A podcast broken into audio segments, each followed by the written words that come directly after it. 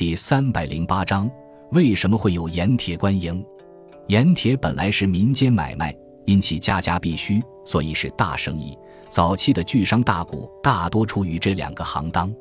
春秋时期，齐国宰相管仲曾实施盐铁专卖，可算是最早的盐铁官营政策。后来到汉武帝时，因跟匈奴打仗，财政吃紧。汉武帝曾下诏要求这些民间商贾捐助军费，但效果不甚理想。于是汉武帝以桑弘羊等人作为政府的理财官经营盐铁，与民间商人展开竞争。由于一系列政府政策的配合，盐铁业逐渐完全掌控在朝廷手中。当时汉武帝在全国各地设立盐官和铁官，专职此事。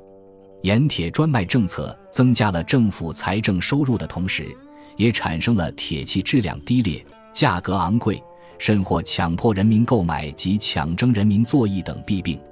但因其能带来巨大的财政收入，其后历代王朝都基本实施了该政策。一般盐官营的办法是民治、官收、官运、官销；铁的官营则更严密，包括开矿冶炼、铸造器物及销售。政府控制了生产和流通的全部过程，其中，阴盐的生产掌握在民间，便有了私下转卖的可能性，因此私盐贩子变成了历代朝廷的一个严打重点。这当然只是因官府在制定法律的时候将自己设置成了合法一方。